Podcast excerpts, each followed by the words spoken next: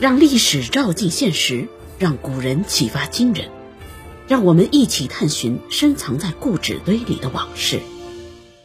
一八九四年七月，甲午战争爆发。由于日本蓄谋已久，而清朝仓皇迎战，这场战争以中国战败、北洋水师全军覆没而告终。当时的帝党和后党都是主战的，光绪为了保卫祖宗江山，慈禧是为了能够好好过生日。后来北洋水师战败，日军攻入辽东半岛，慈禧太后转变立场，希望赶紧议和了事儿。议和呢，符合大多数官员的利益。打仗要死人，要花钱，稍有不慎，乌纱帽都保不住，甚至还会连累派系利益。保持现有的格局不变化，成了后党的基本诉求。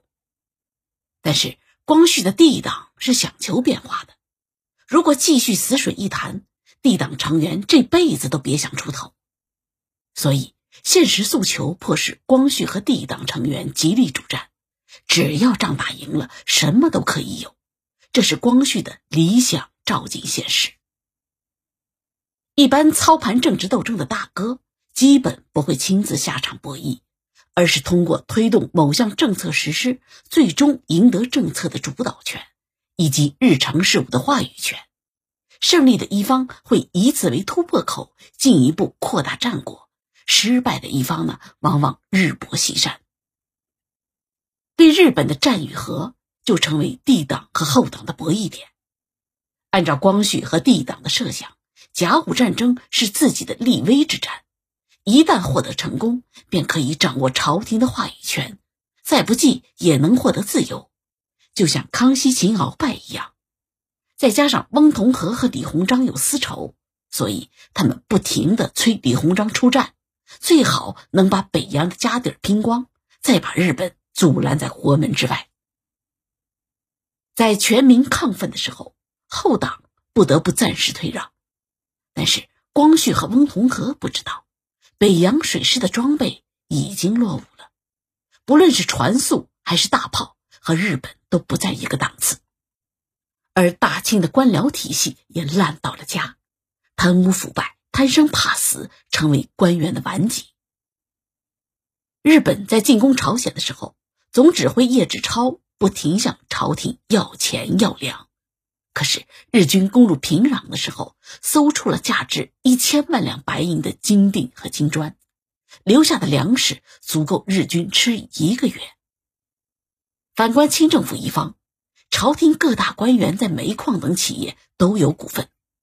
他们宁愿把优质的五槽煤卖掉换钱，也不愿意卖给北洋水师，导致军舰只能使用劣质的八槽煤，船速只有设计航速的一半。一处如此，处处如此。从这方面来看，后党主和也不是单纯的卖国，而是他们知道自己有多少家底儿，与其拼光，不如留着当花瓶看。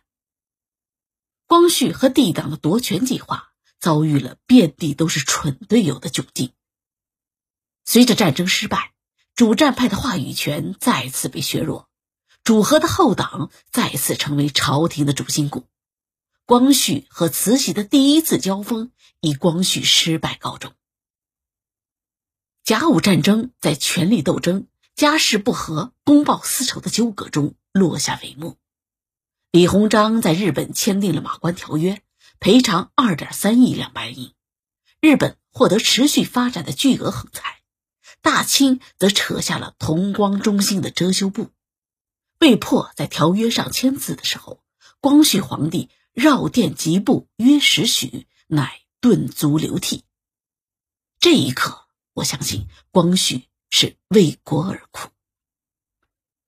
下一轮较量来自变法。甲午战败之后，大清朝野都被日本震惊了。区区东瀛小国，居然可以打赢大清帝国，到底是怎么回事啊？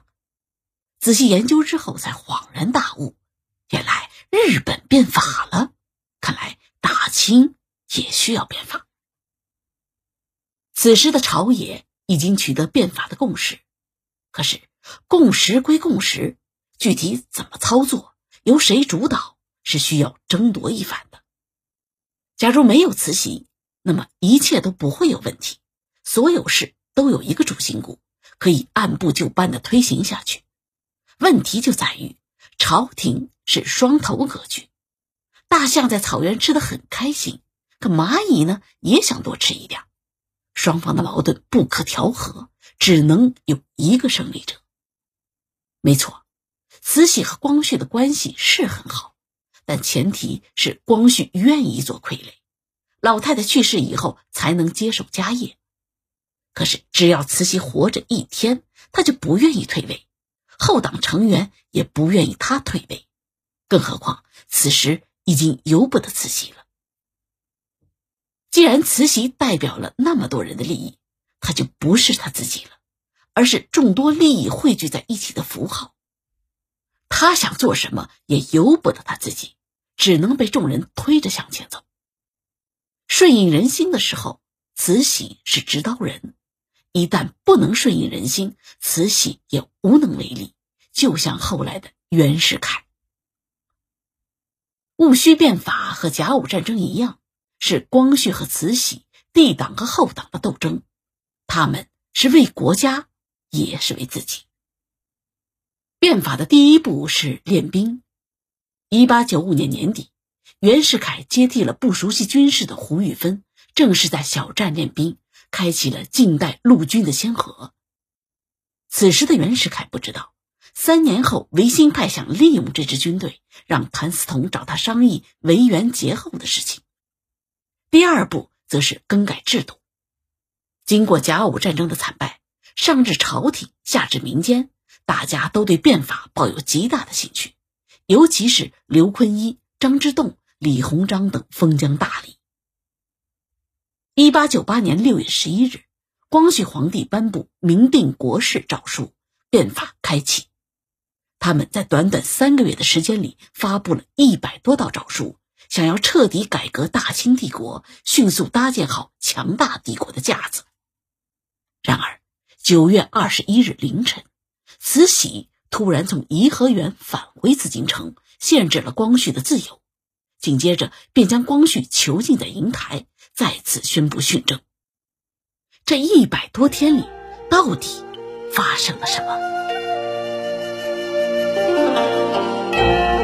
感谢您的收听，我是荣月。更多精彩在《一读就上瘾》中国历史。